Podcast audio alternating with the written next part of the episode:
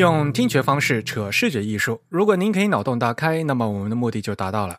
大家好，您现在收听的是 The Type 旗下全球首家用华语制作的字体排音主题播客节目《自弹自唱》。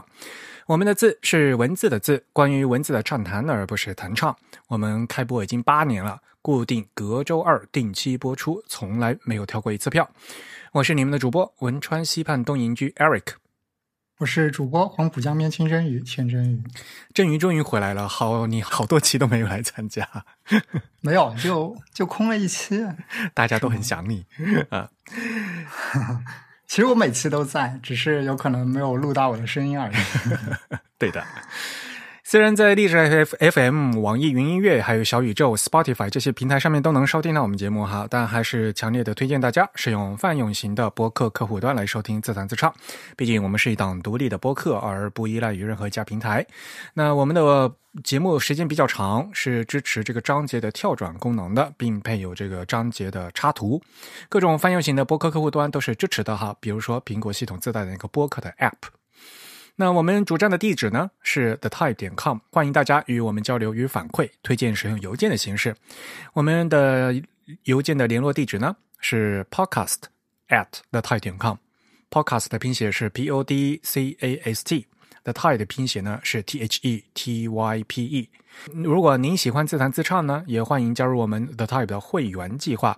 虽然我们这个播客只有声音没有图像，但是呢，如果您加入我们的特别会员呢，每个月将能收到我精心制作的一份这个会员通讯啊，这是一个 PDF 形式啊，里面的一个文件，那里面呢是有我们这个扩展阅读，这样呢您就可以一边听播客啊，一边看这个通讯里面的图文，嗯。那有关会员的详情呢，请登录我们网站的 type 点 com/slash/members 啊，请注意是个复呃复数的 s。那会员的费用呢是每个月的四英镑啊，相当于三十五块钱人民币啊，给我们主播一杯咖啡的价格。那么我们十一月份的会员通讯呢，将在十一月的二十八号的这个礼拜二呢发给大家。今天呢是我们的常规节目的第二百一十六期，我们的虚拟演播室里面呢也请来了一位嘉宾，呃，按照老习惯还是请嘉宾来做一下自我介绍。呃，两位主播好啊，我是韩文斌，呃，是在上海的平面设计师，然后也画一些插画，呃，之前毕业于日本东欧美术大学，师从那个佐藤晃一，嗯，现在是七月合作社的平面设计的负责人。在上海做，主要做一些品牌设计和一些书籍装帧，还有包装，什么都做。不过我其实更喜欢你的插画。啊，谢谢谢。你有没有听？平时有没有听过我节目呀？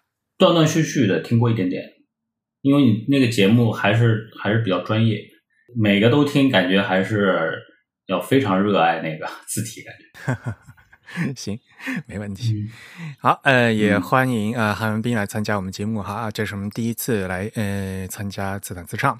那其实如果听过我们以前节目的朋友呢，可能也会有印象。其实陈龙老师前段时间翻译了一本书嘛，叫那个我们的文字部，嗯，对吧？然后那本书就是韩文斌设计的，对吧？那个是什么时候？去年、前年、去年、前年，好像风控的时候都忘了。去年出来，然后他们线线上搞了一些活动。对对对，嗯嗯，那个线上活动你没有参加哈啊？对我我这不太擅长那个聊天，一直比较低调，我觉得。就是有有时间还是想多画点画。好啊。好，欢迎韩文斌来参加我们的节目。那在正式加入，嗯，切入我们的话题之前呢，先给大家播报两条简讯。第一件事情呢是纽约的 TDC 七十，也就是第七十届这个比赛啊，评审已经正式宣布了。因为今年的这个组委会主席呢是由我和另外一位设计师担任的。那么我们挑选了一些就是特别注重那个在亚洲的设计师。那比如说这这次呢，在字体设计组的话呢，我们我邀请到了这个柯志坚老师。这个美术字那一组的话，还有李根在老师啊，嗯，来他们邀请他们来参与这个评审。然后我还叫到了日本这边的白井金上老师来作为传达设计的那一组的评审。那在字体设计组呢，我也叫到了呃林木工老师来作为评审。这样的话呢，整个的东亚的评审的团队也相对来讲呢会比较平均。当然了，大家也知道纽约 TDC 曾经啊这 被解散过一次，所以呢，在这个评审团的这个选拔的过程当中呢，我们非常要注意到各个人种、性别，然后各大家的呃还有什么肤色这些啊，我们尽量保持这个保持这个多样性啊。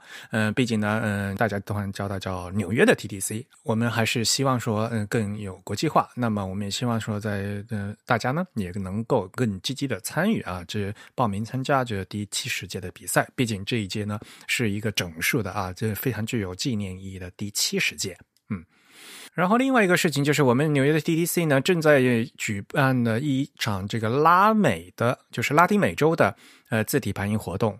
嗯，这个活动呢将呃是九嗯十一月的九九号到十一号在线上举行。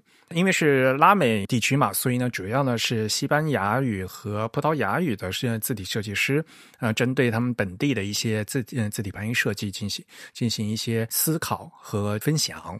那这场活动的名字叫 Multilingue。那我们也会把这个活动的链接放到我们的 show notes 里面去。如果大家感兴趣的话呢，可以嗯到我们这到这个链接过去看一下啊。嗯，还我们还是非常推荐的，大家呢可以把这个视野放得宽一些啊，看一下国外的呃在拉丁美洲的设计师呢，嗯他们会有什么样的一些趋势。然后我个人呢是非常喜欢今年这一届穆图丁鬼。他们这个网站的设计啊，非常有这个印第安特色。它这个呃有丰富的这个色彩的呃和这个传统文案啊，大家还可以就花纹啊，传统花纹，大家可以回去看一下。嗯，好，嗯，这个简短的新闻播到就播送到这里，我们赶快切入这次的主题。那如果呃看到嗯这几天追踪我们这个嗯新消息的话，可能大家也知道了啊，嗯最近几天嗯我们这正在忙的一件事情呢，就现在终于可以发布了，那就是呃小林章先生的一本新书《西文字体设计方法》的简体中文版呢，终于问世了。那这次这本书呢是小林章先生写的，然后是由我翻译的。出版社呢是上海人民美术出版社。今天请韩文斌过来，也就是因为这本书的设计呢是由韩文斌来操刀的。嗯，那么今天呢，我们就希望呢，呃，就是我们三个人一起给大家聊一聊这本简体中文版的小林章先生的新新书啊，《西文字体设计方法》。那么，首先还是要来聊一聊，就是怎么样参与这个项目的。呃，韩文斌是一开始是出版社找到你的，是吗？是我找你？对你好像跟我打了招呼，应该是在文字部之后吧？感觉文字部可能还行，这个可能可以驾驭一下。可能大家也知道嘛，就是我们所谓的呃说小林章三部曲，现在摆在我们那个的 type 上面，就是大家知道他原来出了一本那个简呃简体中文方面就是西文字体，然后西文字体二，对吧？西文字体第一本是蓝色的蓝皮书，然后第二本的这个西文字体二是绿皮的。然后，诶，这次这本嗯新的这本呢叫《西文字体设计方法》，然后他们就很多人就说的是《西文字体三》。那前面两本呢是陈荣老师设计的嘛，也是我翻译的。然后呢，陈荣老师呢做了一个兼修，然后做了一下设计。那这次呢，嗯，出版社也换掉了啊。原来前面两本书呢是中信出版社出的，众所周知的原因，现在中信出版社已经退出这个设计书市场了。他们主要是经营那个财经方面的书嘛，所以他们整个那个设计书的部门。就已经撤掉了啊！原来那个编辑也不在了。嗯，那那新闻字体一开始，呃，那本蓝皮书的话，可是二零一四年出的嘛。呃，我自己的话是开始接那个案子，这个是二零一三年，所以我我 也在讲嘛，就是今年是二零二三年嘛，所以都已经十年了，就是距离我第一次就是开始接手要翻译小林这样的书，都已经整整十年了。翻译还是我来做了，然后呢，这次呢就是想一想那这怎么办？呃，这个设计来谁来做的时候，出版社那边呢，在这个这次的责任编辑是丁文嘛？可能大家听我们上期节目，嗯，威黎和詹米迪他们出了那个艾米尔鲁德和那个施密德的书嘛，对吧？然后那两本书的嗯责任编辑也是丁文。啊，他们就是上海人民美术出版社的第一工作室呢，就是非常注重引进一些国外的这样的一些专业著作。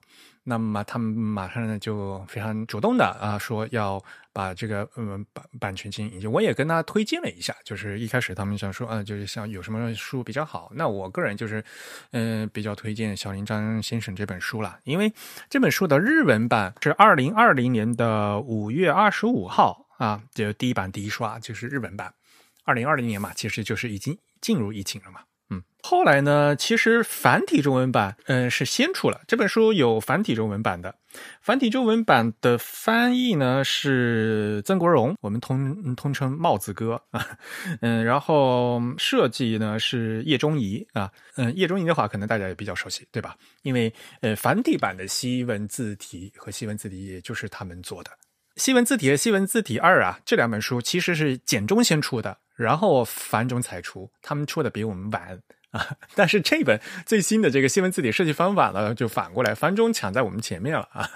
他们这做的比较快，嗯、电后来呢，就是出版社啊，嗯、这个责任编辑丽文就和我商量，就是这本书的设计怎么样。然后后来，嗯，我们就想到了嘛，嗯，因为刚好前段时间，嗯，琼老师他自己的那本书也是请这个韩文斌来做设计的啊，我们讲那就可以考虑啊。而且刚才自我介绍大家也知道了嘛，毕竟 韩文斌是在日本读过书的嘛，所以我觉得有一些沟通来讲会比较方便一些。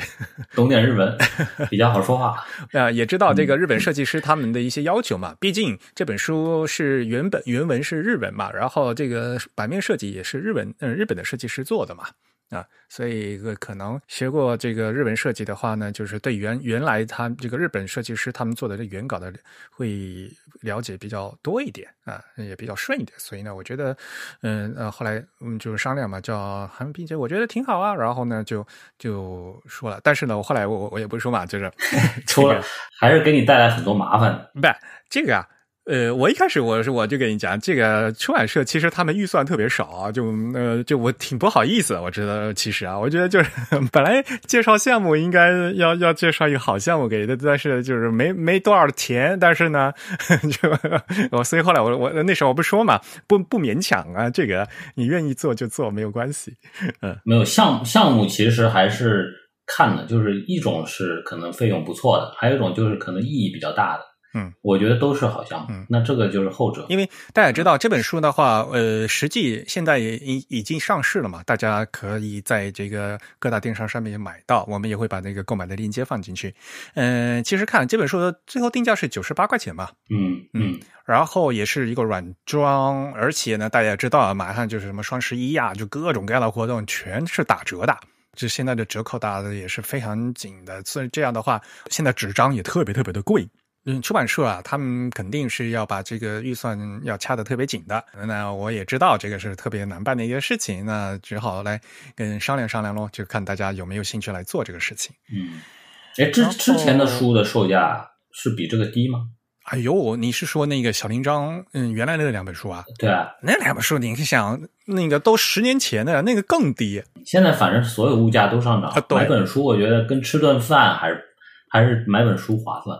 对啊，就上一期那个比米迪也是在、在吐槽这个事情嘛，就是其实中中国现在书价特别低，纸张又特别贵。对嗯，如果其实如果能嗯卖到、呃，像嗯，大家不要说这个日本的这个书做得好，其实就是成本也在那边的，那所以日本的书也是贵的呀。对啊，对啊，对啊，小林章的那第一本那个蓝皮儿的那个西文字体，呃，二零一四年出版的，定价是六十八块钱。哦，嗯，减掉了三分之一呢。对，嗯，但而那也是十年前的一个定价吧，嗯嗯。然后后来，但是我我就和丁文说，你这本书其实是一个非常普及本，你不能卖到一百多块钱啊。像他们出的那个鲁德那个和施密德那个，那个都卖一百九十八块钱了，就是嗯，但这不是那样的书，而且啊、当然那两本的话，而且是那个硬皮的精装书嘛，这个这本书又不是。啊，所以那个我更希望就是说能做一个普及版本，然后更有更多的设计师朋友啊，还有更多的学生朋友啊，在一最开始学习这个字体设计的时候啊，西文的字体设计的时候，这个这个基础和重要东西能够打好啊，所以后来我就跟人去这个嗯丁文说，你这本书不能卖到不能超过一百块钱，就是但设计师，我觉得工作了的设计师，可能对于九十几和六十几，好像应该问题不大。嗯，那是呀。其实如果说实话的话，呃你嗯做设计的话也知道嘛，那些真正的那个美术书哇，那个一本比一本贵，对吧？对啊，好几千呢。嗯，对于工人实际工作的人的话，这嗯个就是就算是工作成本了，这个倒是无所谓的。嗯，更重要的其实还是跟嗯希望说这本普及的价格能让学生朋友们更更多的给买起来，就是是有这样一个考虑的。嗯，嗯，然后这本书原来你知道吗？原来原来我不知道，听你说是二零二零年吗？那还是挺新鲜的一本书。是的，嗯。嗯，然后你现在自己当然了，这些书从头到尾做了一遍，你也知道吧？你觉得这本书怎么样？嗯嗯，这个内容，嗯这本书其实我也大致看了一遍。他他讲的东西，其实对于学设计的人来说，我觉得每个人可能都应该去看一遍。是的，就是它它很基础，嗯它这种基础，甚至说是在中国的院校里面很少有老师能能教到的。但是它又是万丈高楼的奠基嘛，是的，我感觉，嗯，我觉得把这本书做出来，给学中国的设计师或者说学生去看到这件事情本身是很有意义，嗯，所以我觉得这这当然不是费用的问题了，我也很希望这本书能快点让大家拿到手上，我也希望人手我的设计师人手一本，让他们好好练一下排版。我自己其实也有很多不了解的，其实通过这本书也学到了很多。不，因为这个首先就是字体设计也是一样，就是有断代嘛，技术不一样。以前是大家那个徒手写美术字嘛，对吧？然后现在呢，就大家全是用电脑嗯做字了，就很简单一个道理，就是你在国内的话，你很少能找到一本书去教你这在做字的时候那个你们说贝塞尔曲线哈，就贝基叶曲线那个点怎么布，嗯，对，它里面有讲到，对吧？嗯，呃，没有个没有一本书告诉你这个点应该布在这什么样什么样的曲线，那个方向点拉的那个要垂直要竖直什么，就这个其实说实话都是非常简单、非常基础的东西。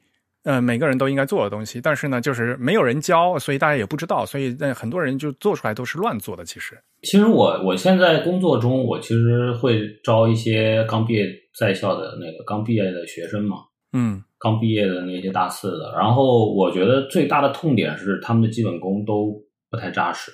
对广告另说，对于平面来说，其实我很看重排版的，但是大部分的他们排版都不行，特别是国内院校出来的，就是连呃对齐行距最基本的，别说那些标点挤压了，就是那种最基本的，他们都看不出来。或者说英文它会和中文的字的那个基线一高一低，或者说它们有大小的区别，他们好像完全的不敏感。这个敏感不敏感是要靠训练出来的嘛？就是专业的人经过训练以后，嗯对，但是但是当我在东欧美术大学留学的时候，嗯我的日本同学他们都非常敏感，他们虽然还没有出来工作，但是他们都懂。这我觉得差距还是还是有点大。当然，有另外一个问题，就是在、嗯呃，有些东西到底是不是学校，嗯，是不是应该学校老师教的问题，对吧？老师应该要教，要教的，要教，要指出来。我不知道你在多么美的时候，老师会教，就是这个，比如说画这个曲线的时候怎么布点吗？像这种东西，我、画曲线，画曲线不会，但是他会只告诉你你眼睛看到的这些东西，它的问题在哪里。嗯有可能我的老，因为我的老师他年纪很大嘛，他对于电脑这件事情可能嗯自己也不擅长，但是他能看，嗯，所以每次虽然我是学的海报设计，但是他每次看海报，呃，最先看的是排版、标点、字间距、嗯。这些东西，嗯。就很有意思。当然，这本书是我翻的嘛，所以每句话我我我都是我我自己翻的，所以我的那是知道。但是我自己觉得哈，呃，小林章他这些有一嗯有一段话，我特别就是豁然开朗，就是也就是在讲这个视错觉嘛，他花了很大的篇幅在讲，就是人的眼睛其实是是是有视错觉的，对吧？你看起来它像是居中的，它其实并不是几何的居中。然后你看起来两条线一样长，其实它并不是一样长，就是就有很多这样的呃视错觉的问题。首先，这个视错觉这个东西呢，这个视错觉本身存嗯、的存在呢，我是知道的，因为大家都学过心理学，还看过那种呃就是那种心理测试那种图嘛，对吧？这个这个故意看起来嗯、这些其实都知道。但是呢，很有意思的一点就是说，为什么？呃，那些老师傅他不会教视错觉，嗯嗯呃，小林章他在这本书里面解释，就是因为现在因为我们是用电脑，以前的那些老师傅他们是徒手做的，徒手做的话，他就不会用尺子，他就不会去量，他是真正用眼睛看的，每一步都是用眼睛看的，所以呢，他就直接就直接能做出来。手也是用手看的，然后呢，嗯，判断也是用眼睛判断的。现在不是啊，现在你每或每做一个东西，你都是会会用尺子去量的，电脑软件都会告诉你这个这个不不垂直，这个这个不水平。对对对对，反正你要去倒回来去纠正。眼要以眼睛为主。对对，这个非常认同，因为有很多那个，比如说年轻设计师，就我这里的同事吧，嗯他们经常说是，哎，我这里都拉了线了，对齐了呀，都没问题啊。但我说你你得用眼睛看，不要去看那些线。对，嗯嗯，就是有时候参考线还反而就是会阻碍你，对吧？会误导你。很典型的就是那个高度嘛，对吧？同样高度的三角形和圆形和正方形嘛，就如果你是纯粹同样高度的话，人眼看起来的高度是不一样的嘛。对，还有就是画面居中点嘛，啊，对，没他，们因为有现在辅助线有这种智能参考线嘛，你放在中间，它上下对，两条线一下子就出来了，你觉得你居中了，其实你是下沉的。是的，因为现在就是因为是电脑，然后电脑呢会把你算好，而且呢它会提醒，它会告诉你啊，这个就是电脑算出来的真正的几何中心嘛，它会告诉你。反而以前是没有电脑，然后以前必须要用眼睛看。以前的那些老师傅，他也不会去想这个事情。他就算知道有这个视错觉，他也不会特地的把这些东西写出来说，因为有视错觉，而你现在看到不是，所以你要进行视错觉的纠正嘛。因为以前就是直接直接看用眼睛看的，现在呢是因为这个电脑会误导你，呃，电脑它量过了，嗯所以呢你反而就要要说电脑做的和量出来的和你眼睛看的是不一样的，这样的话这中间有什么差距，反而是要需要这种视错觉的，才需要视错觉的调整嘛。你知道眼睛有的视错觉是这样的，然后你要对为了弥补这个视错觉，要倒算回去，给它倒挪回去嘛。以前的师傅他就是用眼睛看，他他就直接做，所以做出来以前是没有问题的。而然后呢，以前的师傅，所以他也不用讲这个事情，也不不必去总结这个事情。对的，现在呢，用电脑反而会出现这个问题，那所以要特别进行纠正。那这个东西的话，嗯、如果没有你下意识的话，嗯，不去最后用眼睛去判断的话，这个电脑做出来的东西的话，就是就是看起来就是偏的。然后这些事情啊，呃，从另外一方，有些东西也是非常非常的呃基础，正如你说的，呃，一个就是那个直线加圆弧的事情嘛。以前不是那个什么 iPhone 的那个做那个圆角矩形的事情嘛？嗯，真正做过工业设计的人都知道，就真正的那个圆角矩形，并不是把这个圆弧切了四四半，然后加加上直线就可以。嗯，对，那样看起来肯定是有疙瘩的。现在现在 iPhone 它不是圆角的嘛？嗯那个圆角并不是真正的圆弧嘛？啊，对，它有点有点不一样。对，哎，而且像像这个东西的话，如果是做工程设计的话，像画那个高速高速公路，你下来做了呃这个走那个匝道，嗯、那个也也也都是那个绝对不是圆弧的。呃，你像工程的话，他们有工程的画法，哦，你说你说匝道是指哪个？就高速公路，你从主路嗯下来，它不出来不要转吗？那个弯道，啊，对，它没有那种，它没有那种直愣愣的一条直的马上转过去的那种。就是我们我们知道，就是那个就是你那个曲率不能突然变化嘛。嗯，如果你是直线加上一个弧度的话，那那直线和弧度的那个切口那个地方，就是你的那个曲率突然就变掉嘛，从曲率零突然变成一个很大的曲率嘛，那个曲率，嗯，你要慢慢的加上去，所以画出来的那个弧弧线并不是真正嗯傻乎乎的圆弧加上去嘛。这个其实呢，嗯在嗯做工程的话也是理所当然的事情。如果你要画出来的话，所有那个或那个车的弯道都都嗯都不是那样的。啊，所以像 iPhone 他们做工业设计的时候，他们也知道，嗯、真正的倒角的话，那个圆嗯那个圆弧是不能那么做的。所以 iPhone 他们的、嗯他们在做那个那个图标的设计的时候，现在的那个 macOS 他们那个也是圆角的矩形嘛，那个圆角，如果你真正去去套的话，其实就不应该是那个四个圆弧的那个圆角嘛，它它其实要要换过嘛。然后像这个东西的话，在很多现在呃做那个什么呃字体设计，就平面设计师做字体设计，他们自己要画一个 logo 的时候，就很多人就直接就就傻乎乎的就这样这样贴上去。那做出来的那个弧线啊，如果你睁着眼睛就看的话，就是有疙瘩的，就一点都不平滑。啊，就是几何，就是纯几何了。对，哎，之前你记得有没有看到过一篇报道，是讲佐藤可士和做 GU 的？对，就这个事情。当时不是他他被专业设计师字体设计就喷惨了他的自己没有没没有微微调的，对，所有东西都是所以我我后来就不知道那个 GU 的那个 logo 改过没有，好像没改。没改，嗯所以啊，就大家仔细看 G U 嘛，大写字母的 G 和 U 嘛，那个 U，它它底下就是它就是两根竖线加了一个半圆。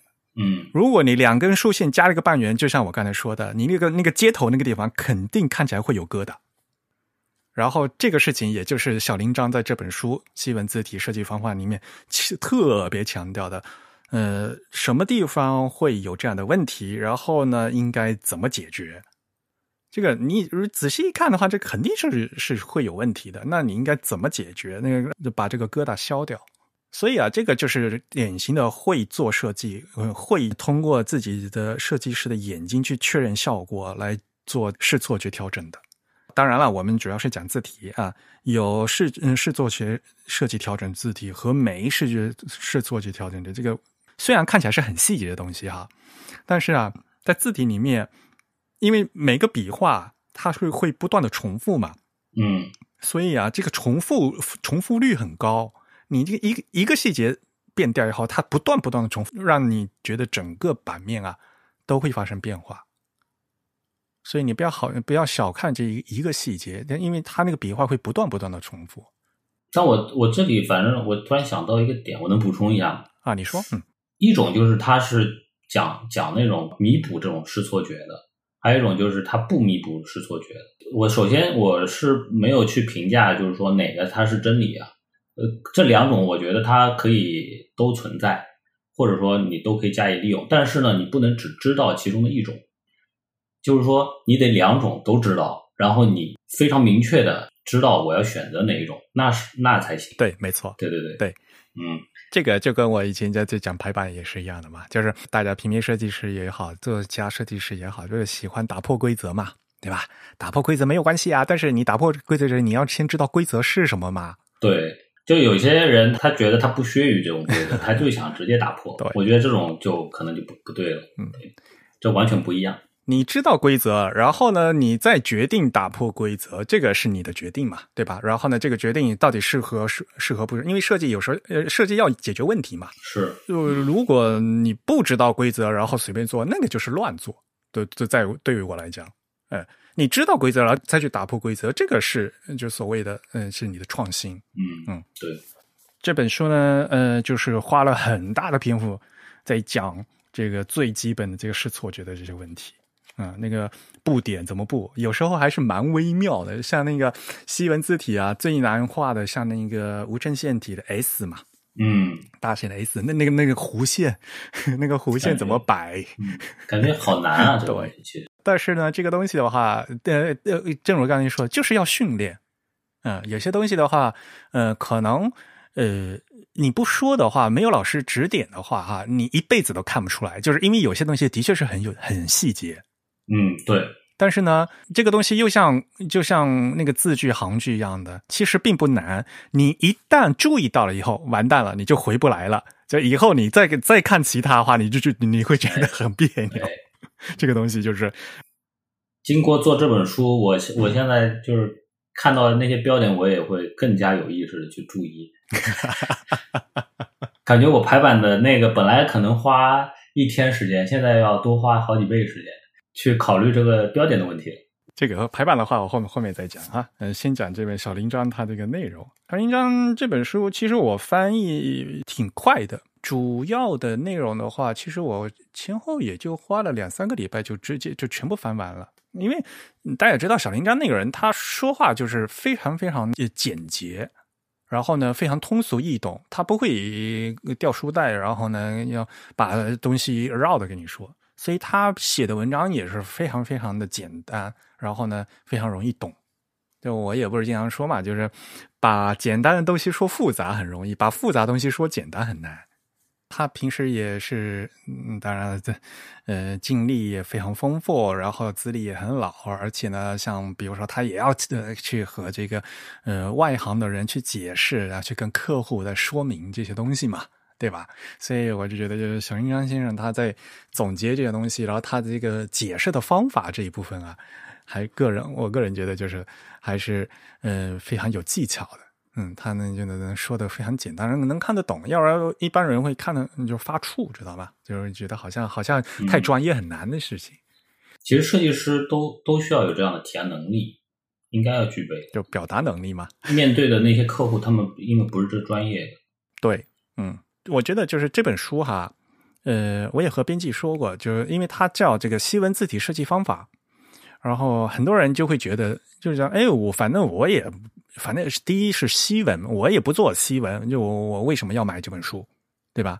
然后呢，刚才我们也回答了，就是说这本书其实里面讲的是一些是很细、很基础的东西，就哪怕是是又像用所谓的贝塞尔曲线啊，或者我我这我说贝基耶曲线的这个布点的问题，这个很多都是就是如果大家现在做设计师，你用 Illustrator。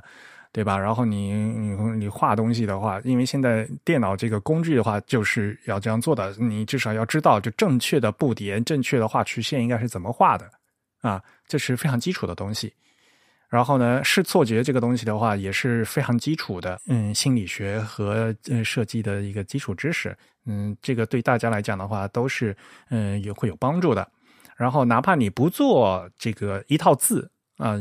嗯，因为平面设计师，大家可能更多的是会做一些 logo 嘛。他他也有讲到，对，呃，这些视错觉也是能派上用场的，啊，嗯，像呃刚才说的那个 GU 的 logo 那个事情，就 在日本就被被怼的不行嘛。那，后来那件事情啊是。呃，毕竟佐藤可士和还是非常有名的一个人。后来呢，就是发文的那个字体设计字体设计师，把他写的那篇文章给撤掉了。哦，这个事情我们作为外国人，我们可以讲啊，这个无所谓。然后呢，对于日本来讲，这是他们圈内的事情嘛，就感觉好像不大好嘛，对吧？我们是圈外的人，我们这个无所谓。然后呢，另外就是就是因为 G U 它那个 logo 就已经摆在那边，大家可以过去看。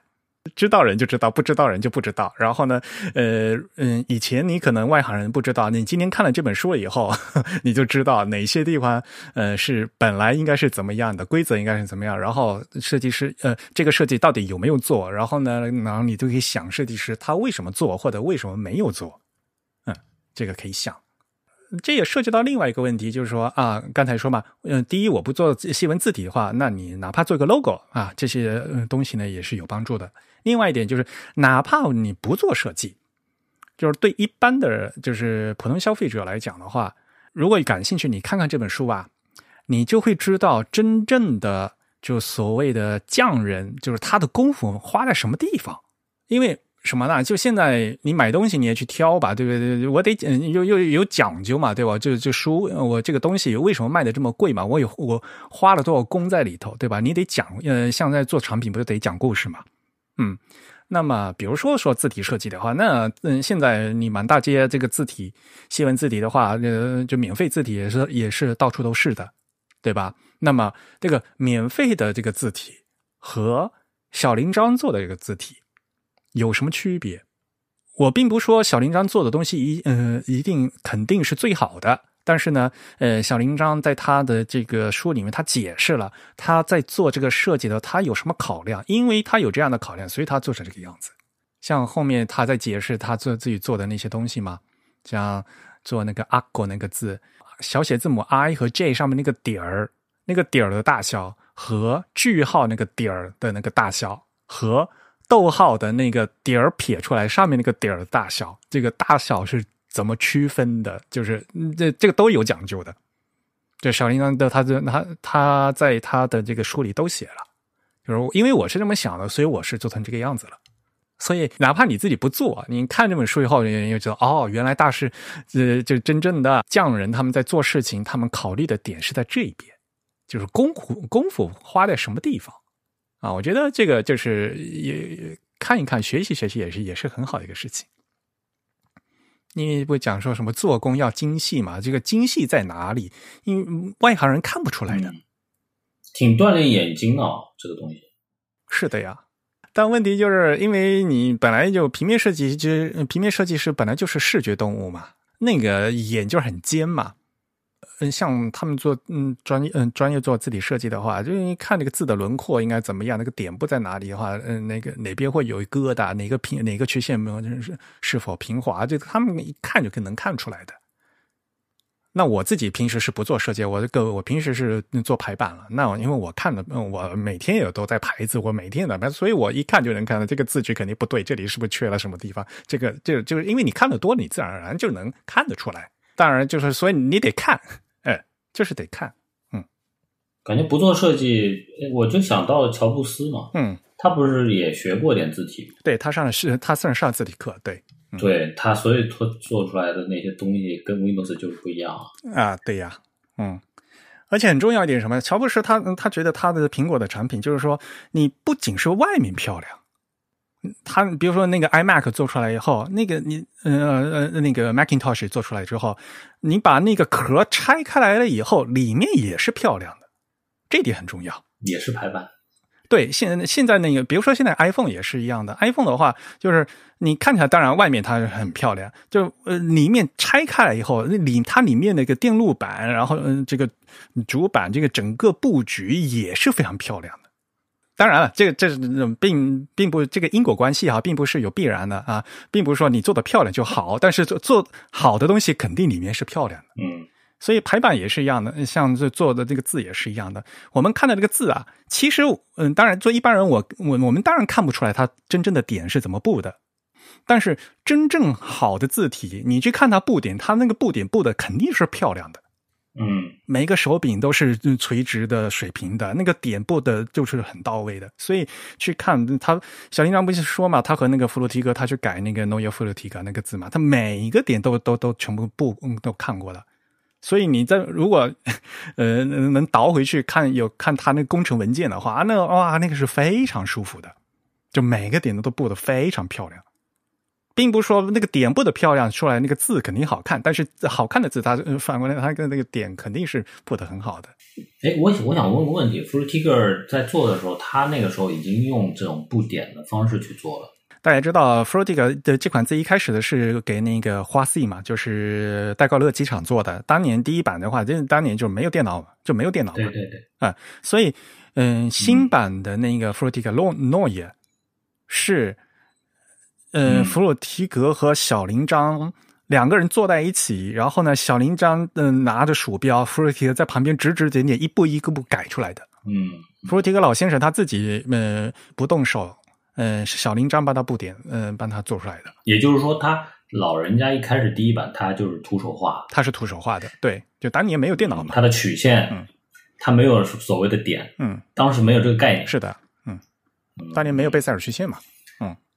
对，呃，后来因为数码，嗯，数码字体出来了嘛，就当年就是直接扫描，然后自动转的点嘛，所以那个自动转的那个曲线呢，就是会变形，然后一就是那个曲线就会跑跑位嘛，所以呢就不那么完美，因此后来就觉得要改版。当然了，呃，改版的人也也有另外一个需求，是因为当年那个字重不够丰富。那这次呢，呃，他们要改版的话，那字重可以就分从从最细到最粗，就有十级字字重，然后中间生成啊，干嘛干嘛了的。嗯，那那趁这个机会就大修嘛。那大修的话，弗鲁提格是在那旁边就是亲自一边看一边做，然后做出来那个曲线是符合他本人的要求的。所以小林章呢，他是在这个大师旁边一起一和大师一起工作，一起训练出来的。嗯，需要这样一个经历。然后呢，现在呢，呃，轮到我们向小林章先生学习的时候呢，他他就可以把这些东西都写出来。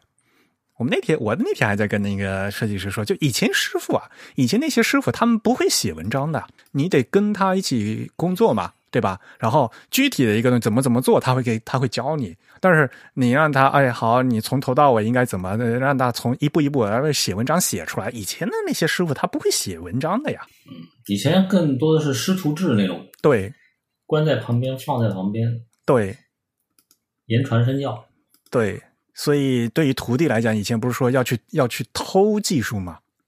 呃，所以这有两方面，一方面就是师傅他自己啊，其实也他会做，他能做的很好，但是他自己不善于总总结。会做能做出好东西是一个能力，然后呢，你要会教徒弟，就是另外一个能力，这这个是不不一样的能力。嗯因为我自己是学语言的，这个非常嗯，那我非常理解。像比如说，每个人都会都会说中文啊，但是好，今天来一个老外，让你非常有规律的从嗯教他中文，把中文的呃语音、文字、语法系统的教给他，让他教会，这个是很难的事情的。嗯，的确，嗯，所以你会说你会说中文和会教中文，这是这是这是两回事。嗯，就和你会踢球是不是能当教练 也是两回事儿。对啊，好的球员和好的嗯，并不一定会成为好教练的。当然，那现在的对于嗯这个教的那方面要求是越来越高了，所以呢，呃，那你要教的话，你得总结呀、对吧？你要你要你要想课程，你要课程要设置嘛，对吧？然后呢，一步一步规律怎么怎么样，然后呢，嗯、要要出练习题，让去让学让学员去学嘛，嗯，这个都是教也有教的技巧的。你总结的好不好，然后你你能不能教会嘛，对吧？嗯，这是教的方面，这是师傅啊这方面。然后另一方面呢，学学的话，这对吧？这个就是这个看这个学生聪明不聪明嘛，对吧？有没有悟性嘛？以前不是说。另外一方面就是像以前老的那种师徒制的话，那这个你得偷啊，对吧？这个你看要眼睛看，然后嗯嗯看着师傅怎么做，你去是是偷这个技艺的啊。那这个这要就看他呃徒弟是不是聪明了。嗯嗯，这个东西是两方面的。那哦从这一点上来讲呢，我就觉得小英章先生他就是一个呃承上承上启下的作用。他首先他是他上面是有弗鲁提格啊，有赫曼查普夫啊，有那些老先生。然后呢，他学的他把先把那些非常重要的这些造型的东西，他都都学到。然后呢，他还能把这些东西总结出来，然后用语言表达出来，然后还出书，毫无保留的传出去。这一点是功德无量的一件事情。你可能在在那个美院的话，经常会日本人会经常说，就是把自己的东西要这个语言化，对吧？要要表达出来。很多东西啊，像很多设计师，他们最因为有些艺术的有很多那个主观的表达的东西，对吧？你你得把这种感觉你得说出来。很多东西你自己想的那个想法，你怎么样用有规律的用语言表达出来，这本身就是一个很难的一个事情。这都要训练的。是啊，就是都都都有训练，嗯嗯，那而且要有针对性的训练嘛，嗯。然后那那怎么训练的话，那首先眼睛得要多看多看，然后就嗯就就多看多做嘛，就只有这样了。对，实践的。像这本书，我觉得很有意思，就是有他，嗯、像这本新书的第八十页啊，他不是特地加了一个那个专栏吗？他写了说，刺眼的笔画末端要加倒角嘛，就一个点就特特别近嘛，要倒个角，要给它弄圆嘛。你看，这不就是 iPhone 十五吗？就是整个一个大家都觉得那个、呃、iPhone 那个方的那个边缘硌手嘛，就为什么是硌手呢？对吧？这本书是写呃小林章写这些这段话话，肯定是发布是在那个 iPhone 十五发布之前嘛，对吧？我把我把这段话还念一遍。他说，在设计手写体或者手写风格的字体啊，笔画末端如果以单个锚点结束，往往会令人觉得非常刺眼、不舒服。正如在工业制品、家具这些制造过程中，会通过倒角的工序。加上适度的手感一样，有时候字母啊也需要这样的处理。对啊，就是工业制品、做家具、做木工，那你跟你去跟那个木工讲的话，这个把这个边缘搞一个倒角，给给它磨圆磨成圆角，这个事情的话，就是这个在做呃木工他们是经常做的事情嘛。啊，当然，为什么 iPhone 等到是十五了才来加倒角这个事情，也是另外一个事情，对吧？呃，硌手不硌手，大家肯定知道这个尖的肯定是硌手的，对吧？这这有工程的问题，然后它还有做不做的问题，呃，做做的好不好的问题，这是另外一回事。但是呢，的确就是在一些高级的工业制品的细节里面，就就会会注重这个事情然后我就觉得这本书刚好出来，这个所有的东西都是相通的。我我印象中好像他那个“定”那个字体，他也做过一次更新改良，我觉得还挺挺有意思的。就是说，他能够从一个很小的点，然后切入之后，呈现出来了一个，哎，你真的是觉得他有新意，就是产生了一个新的面貌的一个效果。像这种其实是很难的。你大开大合的那种东西，其实感觉可能大家都能都能去弄，但是像这种从一个很细小的点让它焕然一新的那种，我觉得还挺挺让我印象深刻的。它那个倒圆角的一点点的那个，对，那个定啊非常难，嗯，因为定这款字体，大家如果知道人就知道，定这个 D I N 啊，你这个定本身是德国工业标准的意思，嗯，对，所以这个。这款字它原来它是有有图纸的，然后那个图纸就是你想就以前那个那种那个网格纸的那图纸嘛，所以它就是真正的用圆弧接起来的。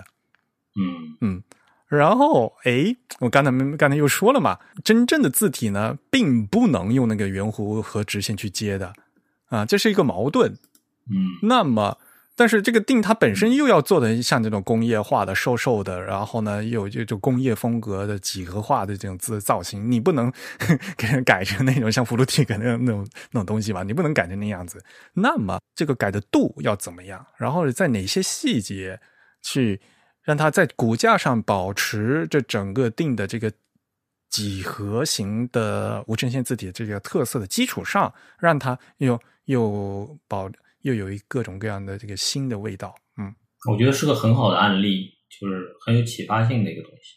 他是故意，嗯，在其在别的字体理论上也应该是怎么样的，但是呢，呃，我在定这个字体，因为定它是这样的一个 concept，它是这样一个理念，所以呢，我这个东西我故意在这个定里面不做这个这样的处理之类之类的，就跟我们刚才说的啊，就是你得先知道，呃，的规则是怎么样的，呃，然后呢，呃，具体的这个设计里面，嗯。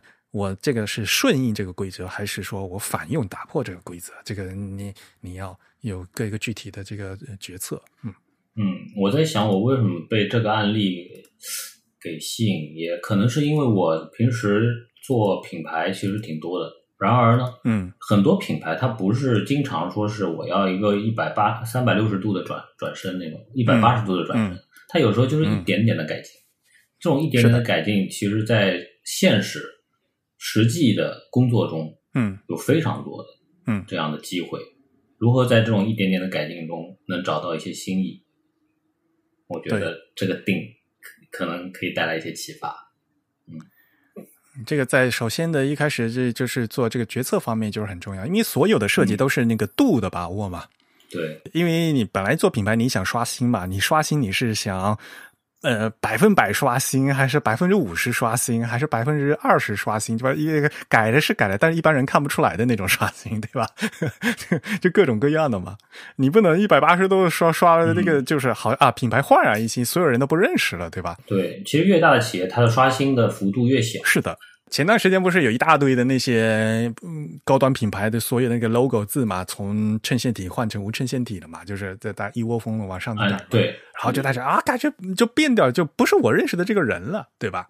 就感觉就很奇怪，就好像平时那个人都是非常文质彬彬的，然后穿着都很认真的，就是在那那个很正规的嗯西服领带高领的，突然换了一件什么。呃，普通的 T 恤加牛仔都不认识了。哎，其实很多没有受过训练，或者说对这种东西不太了解的，会觉得你好像没改过设计啊。对的，经常看到网上有人评论说：“这改过了吗？花了两百万，改过了。”嗯，对啊，好，好像加粗了一点点，就是一般人就看不出来的话，对吧？嗯。呃，其实其实他这个改了一点点，他其实对于他未来的应用的气质上，其实都会有整体性的影响。但但一般人他们意识不到。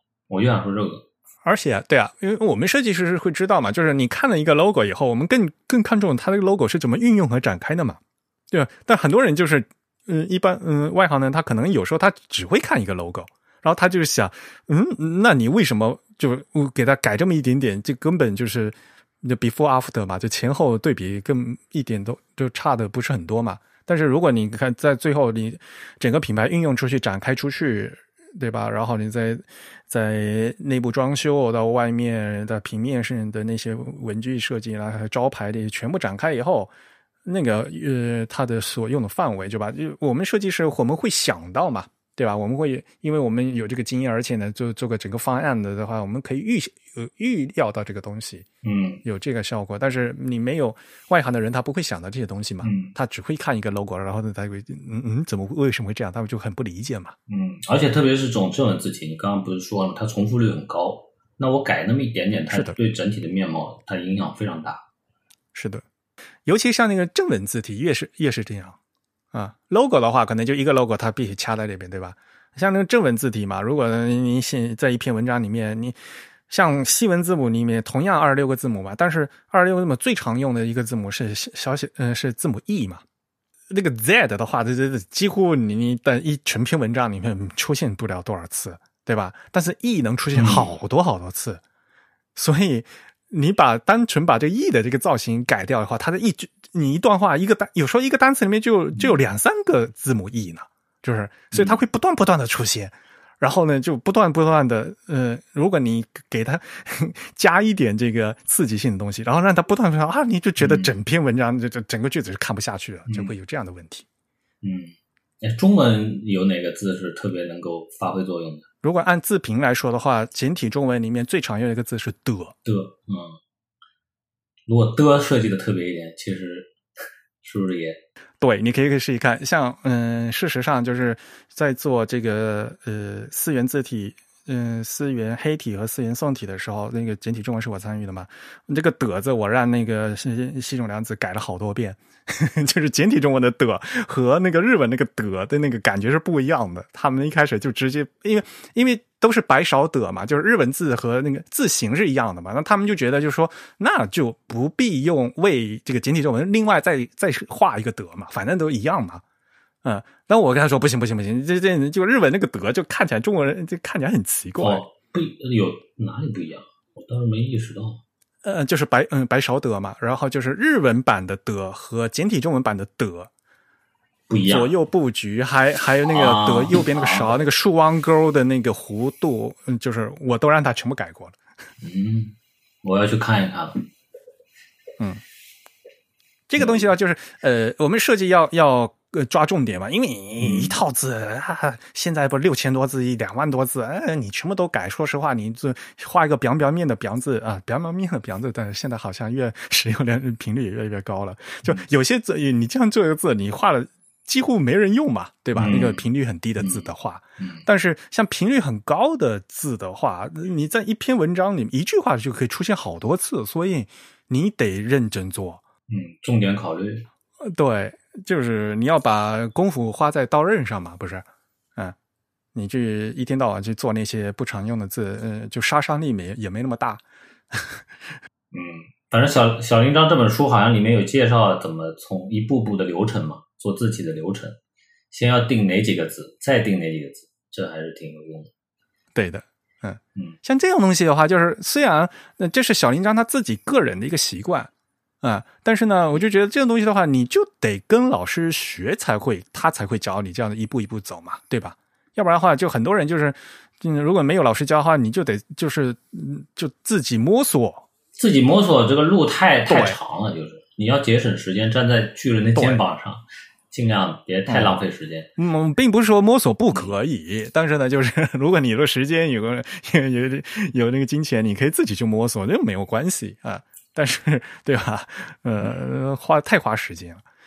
先手嘛，就是我突然想到了那个禅宗里面的手破离啊啊，嗯，手嘛，手就是说，你就跟着师傅，你也别问为什么，你就是照做，对吧？到你有了一些东西了，你已经入门了，你再想办法去突破一下，就这个意思。不过呀，的确就是有些像，嗯，他的这本书哈，就是大部分内容就是就是基础的东西嘛，我大部分也知道。我没有，就是我在看这本书之之前，我不知道的是那个呃意大利斜体的那个每个字母的倾斜的角度是不一样的，就是那个怎么调的问题啊。我觉得啊，这个这这这这这超超多细节的。就同样一套字，那个小写字母 L 和小写字母 D 和小写字母 B 哦不一样，都是一个长的一个竖线嘛。然后真正的那个那个是因为 L 的话，它就一条盖儿嘛。但是 B 和 A、B 和 D 的话，它是有那个底下一个圈儿嘛，所以呢会被那个圈儿带走以后，你视觉看起来会不一样的。所以呢，你上面那条竖啊，你要有微妙的这个变化。哎呀，这个真的是太微妙了。这个就嗯，专业啊，专业。所以后来我觉得，哦，原啊，就所以嘛，你你找一个大师做做做做一套字，他为什么要磨磨磨那么长时间？我在讲的应该是书里面的后来这个意大利斜体那个部分，大家可以过过去看一下。啊，那个真的是，嗯嗯，正如刚才韩冰说的，就是还很很锻炼眼力。我我我敢相信，就是这书里面有非常多的图，他也尽量的把这个说的很清楚了。但是有些图还是你还得仔细看，前后认真比，那要哎，对对对对，不然你粗糙看，你有时候就不知道看不出来，对。嗯，对的。哎，你看完这本书，可能眼力会有所提升的，就是对于做其他东西会一定会有些帮助吧，就像练马步一样。是的，是的，呃，啊，我刚才说的那个意大利斜体那个杠呢，是这这本书的一百零五页的那个内容，大家手头有书的话可以过去看一下。这个意大利体的这个倾斜的那个角度是非常微妙的。然后那个小写字母 L 就是当成一条杠的话，就是。嗯，就非常不好嘛，对吧？很容易跟那个什么大写字母 I 混在一起嘛，所以大家都会加个尾巴嘛。调整。然后加个尾巴以后，反而有时候看起来这整个字会倒掉嘛。这个尾巴得怎么加？或者你嗯，单纯加一个尾巴不行的话，你还得补一个头儿啊。那个头儿多有多长多短的问题，头太长的话又会往前倒，那尾巴加多又往后倒，就是就是会各种各样的问题。嗯，虽然是在说说英语。英语字母看上去好像跟我们没关系，其实它无时无刻都在讨论视觉的一个平衡。这次新写的那个简体中文版嘛，然后我特地请小林章先生就专门呃写了一个致简体中文版读者，就开篇第一页的那篇文章。然后果然是小林章先生，他就那他你看他文章写的特别好，他还特地还说了，就想说虽然这本书是西文的。但是讲的那些内容啊，并非仅限于西文字母。平时在大家平时写汉字的时候，这些道理也是非常自然的存在的。像比如说写一二三汉字那一二三的三横，嗯，那三横你就不可能是平均分配的嘛。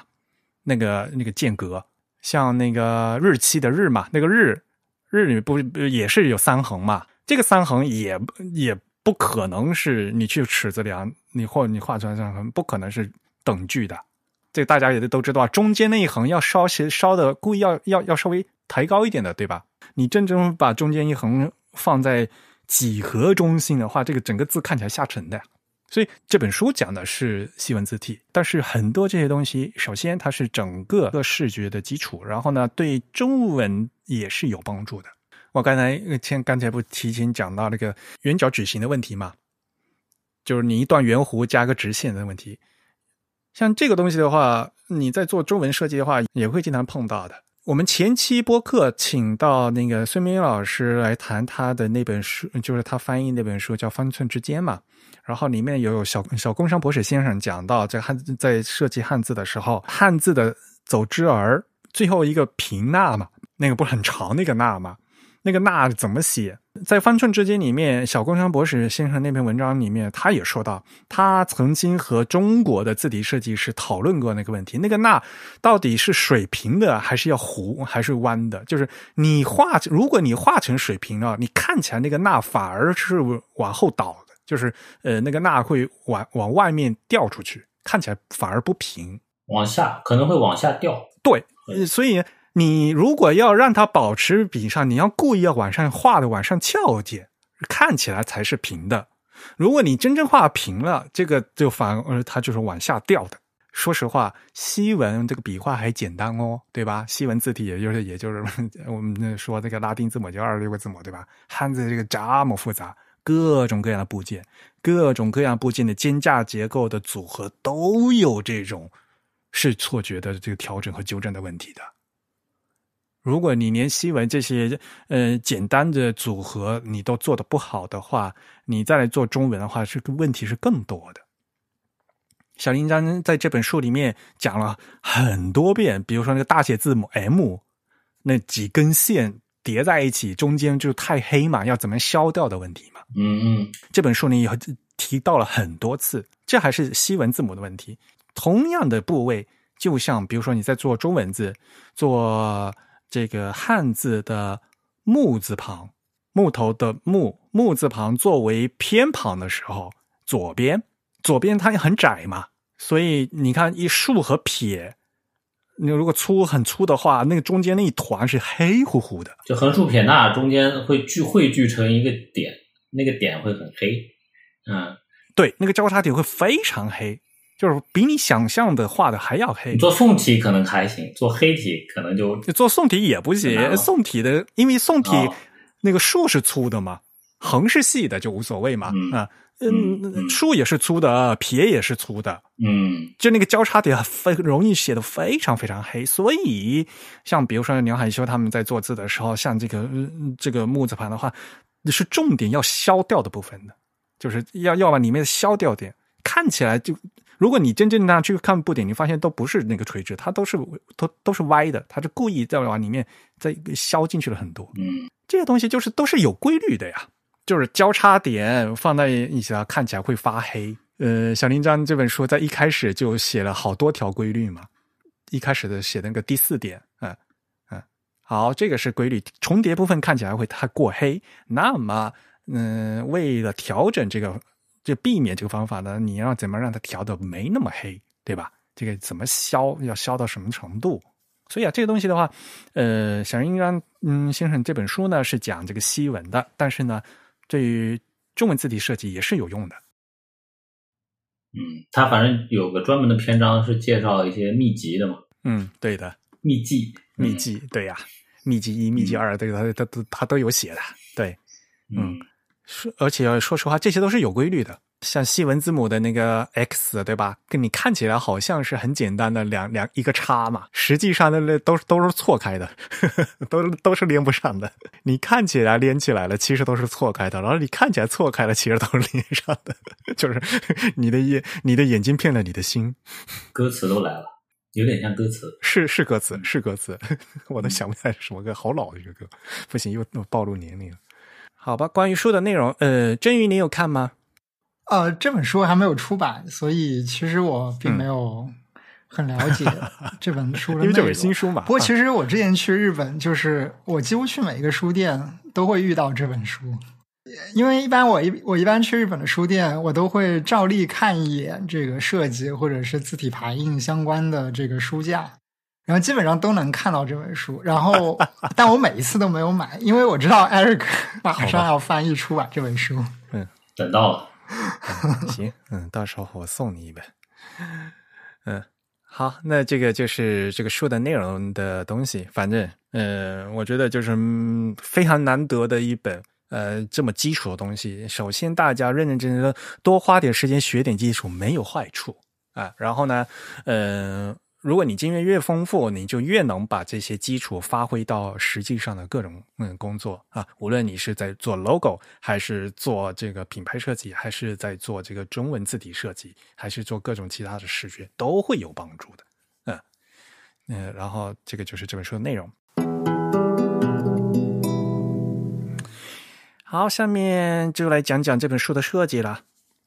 呃，其实这本书一开始刚才也说了嘛，呃，日本版出来以后呢，繁体中文版也做了嘛。你自己在做这个简体中文版设计，你大概的呃思路是什么样的？思路本来是觉得这东西就是照抄啊，就一开始啊、有个心路历程的，其实它又没有那么简单。啊快说。就本来想说 是照抄，因为因为它它本身日语本身也带汉字嘛，像一个字一个格子嘛，大家都差不多，那就那就先这样把东西填进去嘛。当然我我有个助理的，然后我想说让他先填一下，然后填出了很多问题，不是被你揪出来了吗？那个是后面的啊，就一开始你这个整个设计，因为这次的这个字体也很值得说嘛，嗯你跟大家介绍一下。其实中文中就是中文字，好像字号当时是稍微调过那么一丢丢，但具体数值我我现在没记，我忘了。包括那个蓝蓝的那个间距什么的，当时看了一下日文的，它的那个靠近书籍的地方，感觉上有点靠内，所以我们在调整简体的时候往外放了一点。就是离那个定口太近是吧？嗯，对，往外放了一点。呃，主要是内文其实不太敢大动，也没必要大动，所以所以就是说能尽量的还原原来的那个状态就可以了。对，这次最主要的就是要还原原来的状态嘛，对吧？本来就是大师做的东西，呃，日本人就很认真做的一个东西，我们要原汁原味的弄出来，不要嗯太用力过猛，这一点很重要。就是嗯，不是自己写的书，不是自不是自己做的书，也也是度。对，呃，我觉得有一个有首首先很重要一点就是做这种译文书啊，就是会涉及到这个字数的问题嘛。就翻成中文以后，字数是肯定是变少的，就变少了，有空间，空间就不对了。对。然后呢，还会有这个段落的问题嘛。后来我记得好像你和这个呃编辑就全部的换，有时候那个段全部改掉了，是吧？好像有有些地方就是那个字数不一样，然后左右栏那个长短就不一样了嘛，对对对对对，高低就不一样了嘛，然后都改了好多嘛它。对齐的关系嗯也会发生一些变化，就是要找到一个原新的原则。是的，但这个应该，这个反正也不是什么特别难的事情。但是这个往往就是翻译做译文书啊非常重要的一点，就是因为因为字数会变，嗯然后往往就是中文的字数是嗯嗯，是少的，肯定是少的，对偏少。而且这个程度大概就是三分之一左右，就会会少三分之一左右。日文变成中文字数也少三分之一，然后西文那个词数换成中文也会少三分之一就左右，大概啊。所以呢，对啊，就是那个那空怎么办的问题啊，然后这个对齐的那那些关系都会变掉，嗯，嗯，所以都还是要微调的，也不能傻乎乎的完全的替换，比想象中的工作量要大。感觉好像本来感觉很很容易哈，就是西日文过来，哎哎呀，他们 InDesign 的都都来了，我直接就中文换上去就完了，是吧？对啊没想到哈，嗯，这个呃，这个细节多的去了，就是嗯。对啊，还有封面嘛，啊，对这个封面你跟大家说一下，呃，那个那天预售这个消息刚出来的时候，刚出去，哇，大家就觉得哇，这个小粉红好好看，小粉红是本来它原书的功劳。对，就很多人不知道，因为嗯。很多人就看过那个繁体中文版，繁体中文版其实反而就是就是大大改那个了一下，对，嗯，咱们这次简体中文版反而就是把恢复了，就是就是和原文很像嘛，对吧？这个粉红，但是那个字体其实包括标题字是用粗还是用细，当时是有一点呃纠结，就是因为它被理解为西文字体第三本嘛。那西文字体之前的那个两本，它的字还是偏粗一点的，可能是个 semi bold 一样的或者 regular。对，字体本身不一样。那个那个，他们当时我们用的是齐黑嘛，而且我印象特别深刻的就是二零一四年的时候，当年是新书新字体齐黑刚上市，然后呢。西文字体这本书是齐黑第一次被用在正文字体印在真的书上，第一次使用。哦，所以当时刚刚在刚刚开始排的时候，用的还是齐黑的试用版，就是出现，当时还出了好多问题，就是因为那个试用版嘛，就是还还有一些功能还不全，然后出还会出差出岔子。我我印象非常深刻，对，嗯所以后来在上海做那个呃活动的时候，就是新书新字体活动，因此呢，小林章来了，呃，齐力老师也来了，哦，哦，哦，所以二零一四年那个新呃上海活动非常非常圆满，就是就是呃就都都来的，就是我好像也去了，我好像也去旁那个当观众。呃对对，你你在的对，嗯。哦，你记得？对，我因为就是二零一四年那个活动，我呃当时就见了好多朋友，像那个汉仪的西文字库的，嗯，现在已经是组长了嘛，张勋嘛。我第一次见张勋也是在在在那个在这个小林章的这个活动上第一次见到他的。这应该也是你翻译的第一本字体类的书了。呃，不是，不是，我以前还、哦，不是嗯，嗯哦，还还翻过其他的老手。啊、哎呀，这个都十几年事情事情，这个不说了。呃呃，我们说这个事情，就是说当年那个是用的是齐黑，然后但是这这次这本书用的是祥鹤黑，然后祥鹤黑这套字呢是小林章他自己本人做的这个 director，就是做的监制，呃，是蒙纳出的。呃，祥鹤黑体这套字，它这个套字体本身的一个出发点呢，是因为西文有这个 frutic，那么中文，嗯，他们就喜欢有中日韩啊，有这样一套字啊，和这个西文的 fruitic 去配。那西文它那个 fruitic，它是一个非常呃人文主义的呃无衬线体嘛。那么他们要配一个，就是做出来这个祥鹤黑呢，也是一个嗯非常呃人文性的这个嗯中日韩的字体，然后因此呢就做出来了这个祥鹤黑体，这有日文版、繁体中文版、简体中文版都是有的。然后简嗯中文版的话呢是呃蒙纳与中国内地的一些字体设计师合作做出来的。嗯，当然，这这款字呢，就是嗯，不能说一百分之百完美无缺，呃，但是呢，嗯，蒙娜也是非常努力的，呃，做出，因为的现像现在这种所谓的中日韩同样的这个风格的所谓的泛中日韩字体，就现在是慢慢越来越多了嘛，以前非常少嘛，对吧？嗯嗯，虽然是思源的话，呃，思源黑思源，现在其他其他也没多少啊，就就是所谓的中日韩，没没什么选择，没什么选择。所以啊，做我跟你商量这个做这个设计模板的时候，我不跟你说嘛，就是这本书啊是内容是小林章他自己写的，然后这个字体呢又是小林他他自己做的设计，呃，所以呢。呃，就排这个字句啊，这个 你你得好好认真排。这台湾小铃铛跳出来，我辛苦我辛辛苦苦设的这些字句都被你这个调坏了。这个这个我我我没脸去见小铃章，就是都给毁了，对吧？你还记得我跟你说过这个话吗？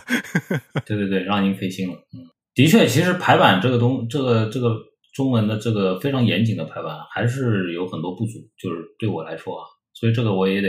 我从这个项目里面其实也学到了。那这个这个是有两方面的事情，一个方面呢，就是就真正的就是中文排版技法上的问题，网格啊，那个标点呃，经常大家说的这个标点挤压，嗯，标点宽度怎么调啊，什么，这这这是首先是技法上的问题。然后，嗯，这个项目嘛，我其实我更想吐槽的其实是这个流程上的问题。嗯。因为就实际上你做的是封面嘛，然后呢，是然后是让你做一个模板是吧？然后甚真正后来的冠文其实并不是你做的是吧？对他们找了另外一个老师，对，就是其实好像就是出版社是想省钱，就请你来做了一个模板。他们也觉得就是说，因为这本书呃呃啊，当然也不厚了，也才也两百页嘛，就是是这样一个水平。理论上来讲呢，对吧？你把模板做好了以后，剩下就是灌文嘛。而且理论上来讲的话，那应该就是模板都做好了，那剩下就是灌嘛。那那一些微调调完，应该也没多大问题。他们这么他们会这么想，其实也也是很自然的一个事情。嗯嗯嗯，反正最后到我这里，最后校到我这里校对的。我以为就是都排的挺好的，结果到后来我不知道，就是这个到底是模板的问题呢，还是他们灌的问题？就因为他们灌完以后还还会再调嘛。所以我不知道，就最后到底是你原始设计设置的问题，还是后面他们没有根据你的原始设计，而他们自己又乱改的问题。我因为我看看我看的是 PDF 嘛，嗯，我在加红字，我得猜。后来你拿到原文件了吗？对呀，所以我的最到了最后，最后因为要赶赶要下场啊，所以实际是没有时时间来不及了。然后后面是我最后最最后一版是我自己改的嘛，之前的话我只是负责校对嘛，对吧？而且这是这个事情最开始就让你做模板嘛，做模板我给你看的非常非常细，你还记得吗？对，那那个一个标点那个那个位置啊什么什么，我都给你看的非常非常细。我那时候还说嘛，因为模板咱们得看细一点，嗯，要不然的话到后面对吧？它那个冠文机一百页一两百页什么冠，后面的就不可收拾了。所以那个前面那个模板你还得看细一点。当时我所以后来看的非常细，然后就觉得也应该没有没有也不会有太大问题。啊！结果后来灌文灌的这个样子，然后我改模板，其实也也也有问题吧？也是有一点问题，但是不我不知道，反正最后拿到我的话，不知道是你改的，是他改的的。嗯，我也不知道。主要是最后他有个合红的一个东西嘛，然后我不是不在嘛，然后我的助理呢，他做了一件很傻逼的事情，我后来也说他了，就是把把标记挤压的值给改了。对，嗯，然后他影响到了整本书的一个。行段落的换行的 对那个顺序，我就疯掉了。我当时意识到了，然后我就把它改回来了，可能还是漏掉了几个。我不知道他改了多少个。这个东一本书出来的话，大家都知道啊，有三审三教，对吧？然后呢，一教、二教的改字啊，到了到了三教的话，那就一般字就已经不内容应该不会去变了，那就就我就就会仔仔细细的去看变那个字句了。嗯啊，因为这已经是第三教了嘛。嗯嗯，然后我再加红字的话，让你改的话，那你就针对我的红字改完就完了，这个才叫合红嘛。所以我记得第二天就要下场了。前一天他我说那好吧，没有办法了。我我看完以后，虽然我觉得那个很奇怪，但是呢，因因为也没时间了，那我说算了算了，我和呃红字你就把我实在必须要改的这些红字你帮我改掉就完了。然后所以第二天啊要要下场，我只要合红就行了。所谓合红就是只针对这个红字改的效果去看就完了。啊！我万万没有想到，基本基础的那个标点挤压被改掉了。我得给你磕头，我在这里给你磕头，给你增加了不少工作量，又做翻译，又做又做翻译，又做设计。这本书还好，才两百多页啊！你要是一本小说，对吧？那 一百说五六百页的，呃，你把基础设置改掉，你所有的行都换掉，那我这个校对我得就重新都得，我得从头到尾又重新校一遍，就变全跳掉。合红的话是说，其他我都不用看了，已经确定了，不会变了，只要把那个红字的部分改掉，哎，事情就结束了，这才叫何红嘛。这个就是涉及到工作量的问题啊。嗯。没有，所以我就觉得，就可能就是因为你也不在嘛，然后是你那位助手改的，我就觉得可能你这个助手呢没有做过就就这样的书籍的设计这个流程。他也是个新手，他是个新手，有时候就是没注意到规则。这个流程的话，就是因为你走到这一步的话，你不敢就是不敢随便乱动的，知道吗？你要改一个设计，你你要想到说，我改以后会会牵动到其他地方哦，我敢不敢改的问题哦，没意思。我给你改红字怎么改的？比如说我红字说，我这红字我删掉一个字，我如果我给你只写红字说删掉一个字的话，我在做这个红字的时候，我会帮你算好，这个删了这个字的话，后面字会串上来嘛？对我特别理解你的意图。每行字都会串上来的话，这个换行位置会变掉，换行位置会变掉的话，你标点挤压的风格会变掉。有时候该挤这边，有该挤，有时候就变掉，有时候要挤的就不会不用挤啊。我都把你全部算好了以后，就说你只要改这个地方，其他地方就可以就是好了的。所以我帮你，我帮你加红字更麻烦，我自己改更快。是 我拿的 PDF，我得算，我拿印印 d 反正他自己会串嘛，然后我自己直接看了就完了。我我那个我看的 PDF，我得我得数一行一行数，这一这一段有要串到多少行，每每行串过多少字，然后后面每个行都是对的。如果后面会有变化了，我可能觉得不应该删一个字，而应该是加一个字，或者怎么怎么样，或者我应该呃把这个标点符号弄一下，就是。虽然我知道这要改，但是我改有很多种方法，然后我要选择对这个杀伤力改动最小的一个选择去改，因为已经到最后一个阶段了，就后天就要下场了，我就不就就不能给他做很多影响，因为有时候你加那个字，整段就多了一行，然后一整页就就全部串掉了嘛。做书会有这样的问题，对，非非常的用心良苦。其实我也我也明白，就是说你你为什么这样说，这个地方那样说。我本来也是这样理解的，就没想到出了这个岔子。哎呀，所以关键的时候你不在，哎呀，你你要是在就好了。哎，我没想到他们是要我来合红，我想可能他们也是担心那个冠版的老师可能也搞不定，所以找我。但是我也辜负了大家的期望。没有这个东西，所以就后面来讲，我就我就跟丁文说，就是这也是出版社的问题，就是说，如果你从头到尾是一个人负责。那就他从头到尾负责到底就完了，对吧？这个事情呢，又变成呃一开始有模板，然后冠文是是两个人在做，然后呢，我我看反正我看到结果是不对的，但是我不知道到底是哪个程哪个流程出了问题。有时候我改的时候，我我我不知道怎么改，我我得想，就是我是把这个让你把最基础的改掉呢，还是说干脆就是治标不治本了，就是就这一行的这个改掉改掉就完了？嗯嗯。嗯，单行针对的稍微改一改，就就就完了。呃，虽然我明明知道这肯定是基础设置设置有问题，但是如果设置改了以后，整本书都串掉，而且也没有时间了，后天就要下场了，那我干脆就是，哎，就就表面这些能能能做完就完了。呃，呃，一般人也看不出来，呃，就是只有我们自己做的才知道，能看出来的，对吧？所以做事情的话，反正时间和这个嗯工程量你要综合考虑嘛。说实话，以前我跟米迪在做那个排版造型的时候，也是有些东西也是都已经到非常非常后面的工程了。你再去改去最前面的基础设置，你变成不虽然不至于重做了，你得重新再过一遍，你得去 check，你必须必须得查。你不查的话，就会有问题，就变成。所以到后面你没有时间的话，我所以我后来讲说，你不要去改你这种，你不敢乱碰了，你反而会碰坏掉。对，所以这个东西你说是技术嘛，其实也不是技术，更关键是这个。做书籍的流程，就是何红是什么意思？就是这些东西，对这个还是要有经验的，要不然的话，呃，就是会给整个团队 团队对颠覆性的毁灭性。对你做书，你不是一个人做嘛？你整个团队在做，你把这个东西搞砸了，就变成你要拉整个团队来加班的问题。如果你有时间的话，就大家硬扛嘛，就是嗯，就还还还还好。你们你后天就要下场了，你现在这个文件从 整个页码就全整个都都不对了，哎呀，那个真的是疯掉了，真的是，嗯，真的是，对，这个是是我的吐槽，哎，接受接受你任何吐槽。反正已经给你跪呀，嗨，不是跪不跪的事情啊！哎呀，这个当然，如果没有做书的经验的话，对吧？这以后都是一个很好的一个经验，我觉得。大家也可以看着这本书里面的那些标点，可以作为一个范本。我我也不敢说范本，就是时间有限，我我只能说我在有限的时间内努力的就看了。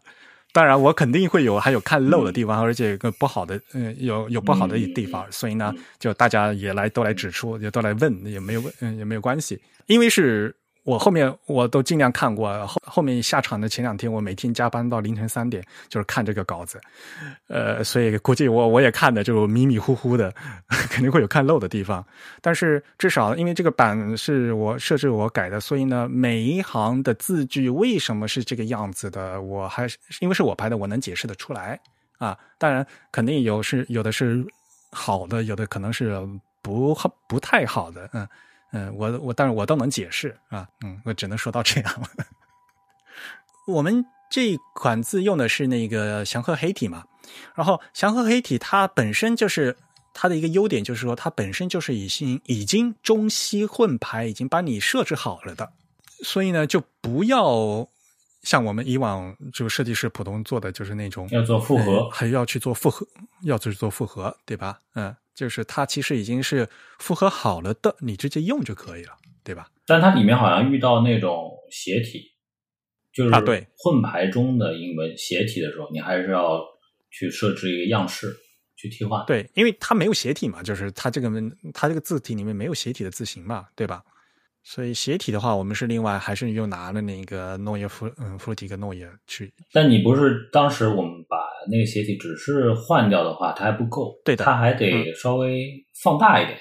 就是中西混排里面的肯定都会有那个嗯，你要调基线的问题，你要调那个字面大小的问题嘛，对吧？就是大家做复合字体的时候，这这总是要调的嘛。呃，你直接把那个西文的拿过来用的话，就汉字显大，这个西文显小吧，是肯定的。然后极限也不一样嘛，对吧？这些步骤呢，就是嗯，预先呃，在祥鹤黑体的时候，他们就已经预先把你调好了啊，做成祥鹤黑体了啊。所以祥黑体里面的那些嗯字，虽然那个字的形状就是跟 Frutiger 是一样的。但是它里面所有东西都是调过了，基线也调过了，大小也调过的，所以就是调出来是呃基本上是 OK 的这个问题，你这可以让你直接用的了的。嗯，它的品品质还是很高的。是的，这个他们都是调过的。中英文的关系，呃，小林章调的呀，这个就是嗯，像这一类的，就是可以不用复合字体，像比如说四元黑、四元宋也是。嗯，四元黑、四元宋里面的汉字和细文都是我们嗯预先调好了的，然后给它封装成一个字体，所以像这个字体你就可以直接用的啊，至少是合格的啊。当然了，如果你想换一个风格，你想自己再去配，那是另外一回事啊。但是呃，这原版的就所谓的附属西文，它的质量是足够好的啊。当然，我个人觉得好像这款字它那个有些标点符号还是有问题哈，它那个间隔号是有问题的哈，那个中文的。有点问题，对，就就是掉下去嘛，掉下去，往下掉，掉下去的话，就说明它那个是西文的对齐方式嘛。西文的像那个 hyphen 连字符，对吧？它也是往下掉嘛，就是因为它是和和那个西文的小写字母的那个 x 字高的对齐的。嗯，如果是那个高度的话，就和汉字来比啊，就不是在汉字的上下居中嘛。那我们中文的话，汉字的话得那标点，像这些标点的话，它得上下居中，所以好像是有问题。所以我让你手工抬了一点点嘛，是吧？这个机械，对对，而且做了个样式，但好像填填灌板的人没有用到那样式。嗯，漏掉了。嗯，对呀，嗯，哪怕你模板做了好了，他们不会用的，那也是那也是不行嘛，对吧？这个，嗯，应该是漏掉了，因为我跟他说说明过，说明过的。所以后来我，嗯，我的第二叫红字就让他全部再补过去了嘛。我一点一个的，这个点掉下来，这个点掉下来了，这个点掉下来了。嗯嗯，所以这个可能是呃，祥和黑它的那个字体封装的问题。嗯，这这个事情我也和小林章说了，嗯。很多程度上可能是他们那个字体工程的问题啊，就是后面他那个西文字符和中文字符那个那个字形的呃和那个马尾的那个映射问题。嗯，对了，我们在这排这本书的时候，那时候说过，就是那个时候中心中西间距那个四分空太大了，是吧？我们那当时说的，就是想把它拉紧一点，是吧？反正后来调过，调到一个反正比较合理的距离吧。因为这是一本那个西文字体的书，所以在这本书里面呢，就是有很多就是中西混排的地方。然后中西混排呢，就自然会涉及到那个中西混排里面中西间距是多少啊？你要调的松一点还是紧一点的问题？嗯，你是默认加四分还是嗯四分控还是八分控还是怎么样？就是嗯，这个都是风格问题。嗯，对。后来这本书嗯那个初稿排完嗯排完以后给那个小林章看过。小林章呢，他也他对这个简体简体中文排版，他也没提特别指出什么东西，他只对那个那个连接号，就所谓的全声连接号和半声连接号，因为那个中文的用法和西文用法不一样嘛。嗯，比如说二零二零年到二零二二年那个中间那个到，中文的话是要全声的嘛，要占占一个字宽的嘛，中文。就是要占一个字宽的，这中文是这样子，但是西文不是嘛？西文他们是用的是 e n dash，嗯，是用半声 n 的，嗯，所以是那个半声的连接号，所以它它以西文的标准来看，的哇，就就哇，你们这横线的为什么这么长？然后那就一个一的一个感觉，对他不知道啊，所以他一开始就就就加红字啊，他就每更新他都加红字，你这更要改成 e n dash，要改成 e n dash。哦，那看到也很细。然后，然后我就跟他说啊，这个这个是那个中文排版的规则啊，和那个新闻排版是不一样的。嗯，然后他说哦，那那那那那那就行。哦，你告诉他理由就行了。对，因为他这文章里面他有他他有特地讲。这个西文排版里面，嗯，这个西文的 hyphen 是什么样的？什么地方要用 hyphen？什么地方要用 n dash？什么地方要用 m dash？我也是最近才知道的，有三个长度。对，一般来讲就这三个吧，就是 hyphen 和 e n dash。全身、半身，还有一个最常用的，我们键盘里面打的那个 hyphen，就是就所谓的连字符，嗯，那个是最短的嘛。所以啊，就这本书是西文字体的设计方法，然后小林刚讲的是西文的用法，嗯，然后。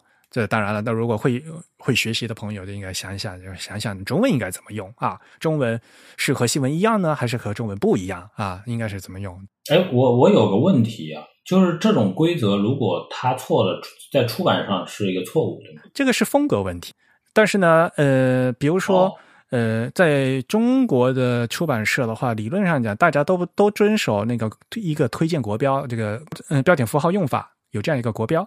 嗯，绝大多数的中国出版社呢，都都会遵守那个国标啊。虽然那个国标它是一个推荐国标啊，它并不是强制的，标点符号也没办法强制，对吧？而且又说实话，像那个文学作家，嗯，作家的话，他有时候他就他就是要用特别奇怪符号来表现他的特点嘛，对吧？就标点符号是没办法强制的，但是呢，中国的出版行业呢，它是推荐用这个国标的。然后呢，有些出版社他会掐的特别死，必须按照这个国标来做。啊，有些出版社，嗯，那说实话呢，这个呃，要你要根据出版社，要根据书来做吧，对吧？如果你是一个一本小说啊，那个文学类的书和像这本书是讲字体的书，对吧？这个所以这个程度也不一样。这个理论上就是要看编辑，要跟出版社要要要要要要谈好就行。标准不一样，所以啊，这这所有这些东西，就是你是你还是那句话，今天嗯说了好多遍，就是你还是得要知道规则。你在知道规则的基础上，你能想我要不要打破规则？我我值得不值得去打破这个规则？字体排印这东西的话，就是不不是你一个人说了算的呀。你想这么做，那个读者全中国人民大家都这么用标点，就你一个人用这么用标点，大家会觉得你很奇怪嘛，对吧？嗯，或者说你你这么用，大家没有办法理解你的意思嘛？这个跟交通规则是一样的，交通规则是就是大得大家都来遵守才叫交通规则嘛。你一个人不遵守，那个这这到马路上来看，这个就就不算的嘛。嗯，会有这样的一个问题。如果你问说怎么样的话，就说首先，嗯，必须得先知道规则啊。呃，如果呃你想打破规则的话，那你得掂量你你做的东西值得不值得打破规则。所以在在在这个时候，往往你得要知道为什么会有这样规则，嗯，然后你才你才能判断说我敢不敢打破这个规则。像这个连接号的话，中文的话，中文的连接号就是有三种形式，有短横线、一字线和波浪线啊。这个是那个国标里面写的清清楚楚的啊。大家如果有嗯有兴趣的话，去去看一下那个国标。那关于标点符号事情的话，那我们播客的听众朋友们也也知道，我们讲了非常多，以前讲过好多期啊。像关于一个间隔号，我们也花了一一两个小时来讲一个间隔号到底应该怎么用的问题。呃，连接号怎么用啊？这我们以前的节目也都是有讲过的，所以有兴趣的话大家都可以去看。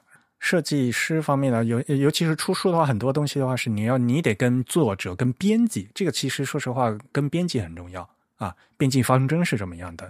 然后因为是这样的一个书，所以要这么编辑，然后呢，所以设计要这样之类之类的。这个要其实跟编辑。嗯，关系很大的。嗯，没有编辑，没有设计，是吗？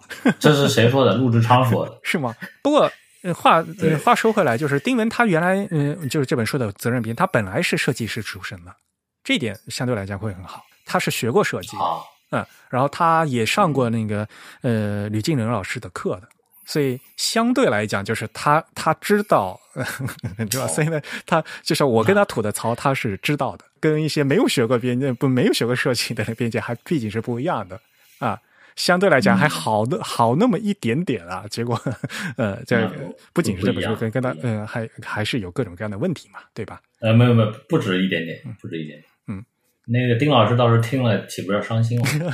这没有有些东西好像我们就纯粹的是就事论事嘛，对吧？然后呢，我们也是希望说这个以后呢能把这个流程做得更好嘛。是。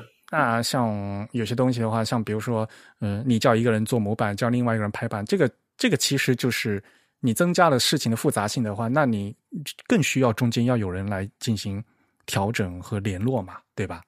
要不然你就叫一个人做，嗯，要不然你就叫两个人做的话，那你就要你要看好这两个人，你得要协调好，对吧？这是基础的事情嘛，否则的话，事情就是越搞越复杂嘛。应该也是没想到，就是这本书的对于排版的这个问题，嗯，难度。感觉好像这本书不是很难嘛，一开始觉得对吧？嗯，我也没想到嗯会搞成这，就是感因为原日方的那个文件也是非常清楚的嘛。嗯，其实文字部那个标点也有点问题。这么看下来，后来回过去看了一下，嗯，当时没那么严格。我我看以后，然后我我就想，你们是故意做成那个样子呢，还是一不小心的那个样子呢？就是我 我看了，我我老想这个这个事情，就是就是就是还没那么细，说白了，呃，有些东西是你做的吧，然后肯定是陈老师也看过了吧，对吧？我想陈老师也应该是看过的，对，可能，然后我在想，那可能是你们是故意做成一些这个样子的，然后我在想，嗯，那你们这样做的意图是什么？有时候我就会我我看了那个，我就会想多，就这样。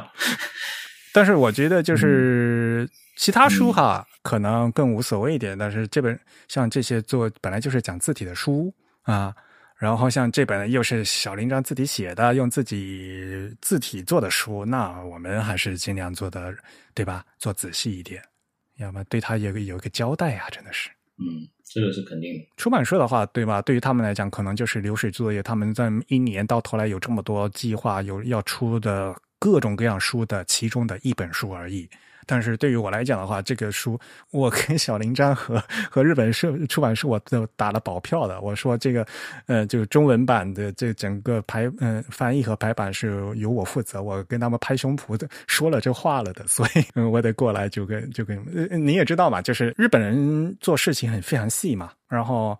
嗯，国内的话，有些地方你就没办法执行的那么细，这是有时有执行的问题，有时候有意识的问题，还有执行的问题。然后有时候你加中间就有点蛮有点难受，就是嗯嗯，好在反正现在已经出来了，还是不容易的。嗯。对了，那个关于封面那个颜色啊，刚才听说到一半，这个粉红色是小林张先生他自己决定的，然后这个色这在日本它有色名。啊，日语叫 Tokiro，Toki 是一种鸟，嗯，中文名字叫朱鹮，是吧？哦，朱鹮，对，所以如果你直接翻译的，就是这个这个颜色，在日按照日本传统色的称呼，这个叫朱鹮色，就是那个粉粉的，就是朱鹮它的那个羽毛的那个颜色啊。朱鹮它本身是白的，但是它有它有一部分羽毛，它是透出这种白里透红的这种粉粉色的，嗯，这种粉色在日本传统色里面叫朱鹮色，日语叫 Tokiro。然后，这在日本里面，呃，这个朱鹮它的栖息地是日本的新细县。注意那个字不念谢啊，不是新谢，是新系啊，那个字念细，是新系啊，新系。新舄啊。小林章自己是新系人，他首先他很喜欢粉色，嗯，很喜欢这个颜色，然后就觉得朱鹮在日本是嗯保护动物嘛，用。然后呢，我觉得在这本书里哈，呃，用这个朱鹮色特别好，它又被翻译成中文，因为。如果大家去翻一下那个朱鹮的保护历史，就知道，哦，朱鹮的那个学拉丁学名叫尼蹦尼啊尼蹦，这是多日本的这只这这只鸟。朱鹮曾经在日本一度灭绝过，嗯，然后是中国陕西的这个繁殖中心帮日方去培养了又。又培养出那个野生的鸟，然后呢又送回日本，然后在日本繁殖。所以到目前为止，到现在也有中日合作这个朱鹮保护的这样一个组织和项目，一直都在合作的。这也是中日友好的一个非常典型的一个项目。突然间升华了。所以从这只鸟到朱鹮色到星系，然后到 这个小林章，然后到这本书，然后呃一一一切回过来都是有各种各样千丝万缕联联系。我觉得这后面这个故事也是挺好的，嗯，哪怕很多人大家不知道后面这个故事，呃，这个粉色的确是很漂亮嘛，对吧？而且更重要，这这个粉色好像只有是不是只有日本有？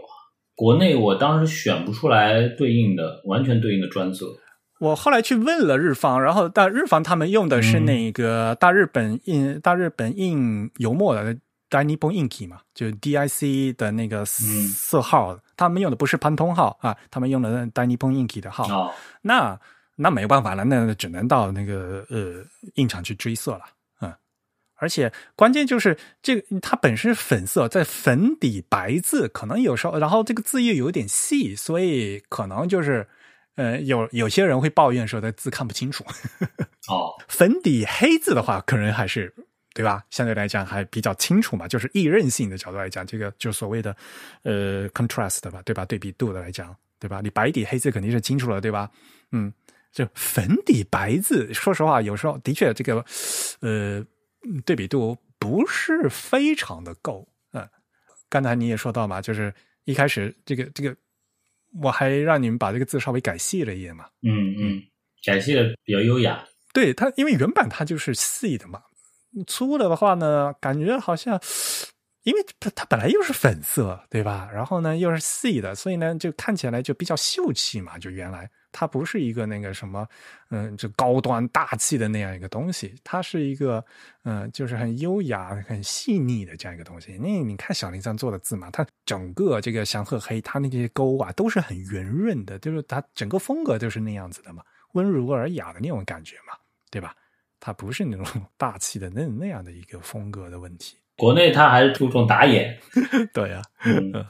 我很担心这个颜色，嗯，不正，知道吧？就是因为这个要靠那个调墨师傅调，然后看他们去现场追，我也不知道他们有没有去现场追色，呃，嗯，那反正只能追的。这个因为我人在这边，我也没办法去追的，嗯，办，嗯，我也没去追。对，理论上也要要要去追，嗯，就是下场，嗯。那如果要追的话，你也只能拿到日文原版的那个，你剪一小块儿，对吧？到到那个工厂去让调墨师傅去追。他这个就要就要就要看调色师傅的经验了。是的，一般刚印完和放一会儿不一样，所以这是要靠经验的。嗯，这个就是个调配方啊，这个是饺子和面加多加点水和 多加点面的问题。嗯，还要考虑时间，嗯，干燥度，干燥了之后，那这个都是师傅的专专业师傅才能做的事情。对，哎呀，不管怎么样，反正嗯，时隔十年，嗯。我们总算，呃，东西总是做出来的嘛，哎，也向小林章也有一个交代，对。没有了，你是不是得介绍一下小林章？不是马上来了吗？对吧？嗯，作为蒙纳字体，他们安嗯特地呢请了小林章本人到中国来，所以呢这次蒙纳字体呢，呃安排了嗯几场的活动，北京场和上海场这两场呢。嗯，小林张先生会来，然后我也会去啊，所以呢，这两场活动的欢迎大家参加。那具体的那个报名链接呢，我们会放到我们今天 show notes 节目简介里面去，大家嗯，大家就过去报名啊。这个就是真正的是手慢无，大家肯定要抢。北京的那个场地呢是在央美，央美的美术馆专家讲座的这样的一个形式。然后上海的那个场地呢是上海科学馆。那个场馆很高级啊，那个场馆是历史建筑是吧？科学会馆对吧？呃，上海科学会堂。哦，我我可能没去过。嗯，北京站的时间呢是十一月十三号啊，下午一点到三点啊。中央美术学院的美术馆，然后上海站呢是第二天十一月十四号啊下午的一点到五点啊上海科学会堂，呃这两场呢小林章先生本人在，然后呢我会给他做翻译，另外呃摩纳字体的日本设计师土井辽太和呃中国设计师陶地啊也会一起参加，然后并给嗯进行演讲，另外在上海站嗯还会有。呃，长城汽车，呃，维景储能品牌的设计负责人，还有其他的呃几位中国的设计师啊，一起呃站台演讲，然后我也会在后面做一个简短的一个嗯嗯演讲啊，所以上海这样的活动会比较长一点啊，时间也比较长，从下午一点到五点，嗯，这是北京站和上海站。另外，蒙娜它本嗯本身它在香港，呃，在。第三天，也就是十一月的十五号，还有一个香港站的活动啊。香港站的活动呢，是蒙纳和香港知专设计学院合作的。呃，那嗯，香港站呢，我没有办法去，但是我们的 Type 的励志谦啊会参加，所以呢，大家如果有兴趣的话，也可以去报名参加这个香港站啊。香港站我不去，但是小林章和励志谦都在。当然了，嗯，说到后面还是希望大家去多订购啊，小林我们做的这本书，哎，小林章先生的西文字体设计方法的简体中文版，嗯，韩斌，你上次，所以你见上次见小林章也是很早之前的事情了。我在多摩的时候，我在多摩的时候还上过他的课，嗯，小林章，哎，小林章是多摩美毕业的，客座教授应该是，嗯，毕。啊，就是呃，是多摩美和武藏美哪个哪个谁谁是哪个我都忘了 啊。鸟海修是多摩美毕业的，但是后来呢，他在武藏美当了客座教授，待了一两年，就是啊，嗯，就是嗯，反正嗯，他们嗯，哎呀，美国嗯，日本的美院也就这几间这几家嘛，对吧？名牌大学。不过还是那句话吧，我觉得相对来讲的话，虽然这个字体设计和字体排印的这个基础呢，现在的美院，嗯，现在的大学呢，嗯，也教的不是很好啊，嗯，但是相对来讲，日本还是有几位老师非常重视这个基础训练的，对吧？嗯，国内的话呢，还是哎现状比较堪忧，哎，反正。也有很多这些参考书，嗯，大家有机会还是多看一下。我们也是努力的啊，把国外这些好的东西引进过来啊，希望大家嗯能能够多多学习。嗯，这本书而且有点像教材，对的呀，所以我也不说嘛。嗯，希望学生朋友可以买，然后呢也定价做的便宜一点，让大家多学习嘛，对吧？嗯，我们也希望说这本书啊做出来以后是可以卖什么五年、十年的那种。小林章先生他也在书里说，他故意没写，比如说什么 Illustrator 怎么用啊，他不会写什么 InDesign 五日通，他他他他不会写这些东西，知道吧？他是故意的就把那些软件的操作的东西给它省略掉，而写的更写的是一些基础的东西，这样就基础才是关键嘛，对吧？这原理、思路、基础这些东西才是够用、够是够大家受用一辈子的。嗯，在学习设计的早期啊，多接触一下这些东西啊，后面会很受用。嗯，你懂了是错觉，你懂了懂了如何去调整这个东西然后。后面哪怕你用的是飞格玛，哪怕你用的是是是电脑，或者后面哪怕你拿现在拿的是 AI，对吧？这个这个工具是另外一回事啊。嗯，你怎么用你的思路，你要怎么正确，这个呃这基础要打好的话，嗯，这个才是更重要的一个事情。真宇有什么要补充的吗？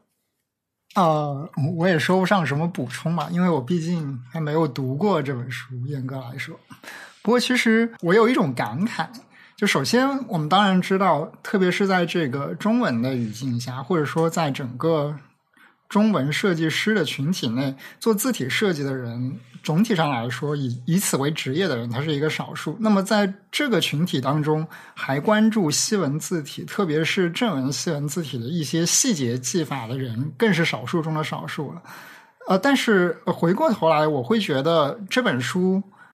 即便你不是一个啊职业的字体设计师，即便你不关注西文设计，只要你对设计有一些关注，又或者你对嗯视觉文化、视觉艺术这种细节本身有一定关注的时候，你其实都可以去读一下这本书，因为这本书对我来说，它提供了跟这个时代一种错位的视角和理解事物的方式。我们都知道，这个时代或者说在当下这个时间点。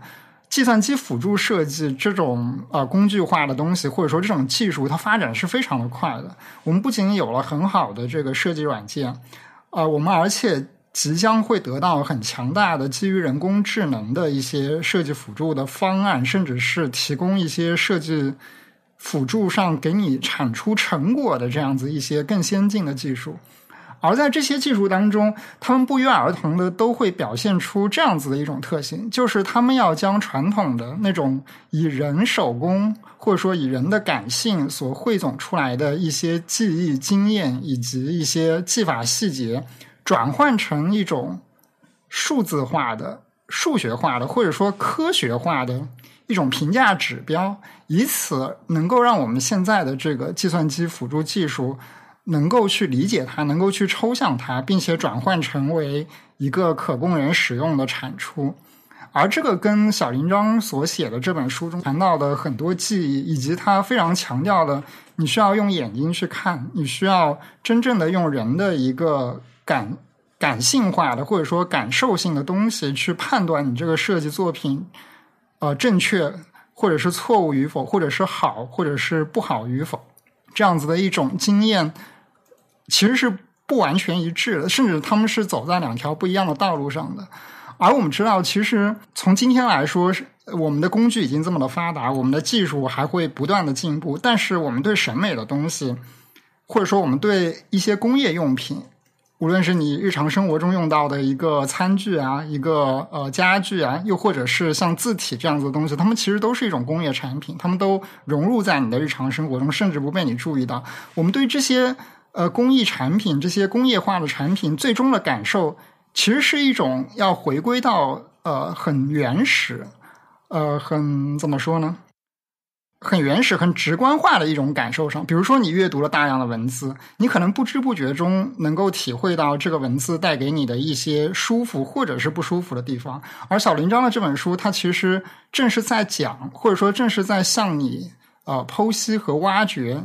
你的这些感知背后所凝聚出来的，背后所蕴藏的，或者说所隐藏的那些细节，它是怎样被那些匠人，他是怎样被那些设计师一步一步的给发掘出来，给总结出来，并且最后真正的实践到他自己的这个作品当中。所以从这个角度来说，啊、我会觉得所有关心视觉艺术、关心视觉设计的，呃，我们的一些听众或者是一些学生朋友，都可以去尝试读一下这本书。而这本书应该会带给你一些你曾经有可能会忽视的一些细节和视角。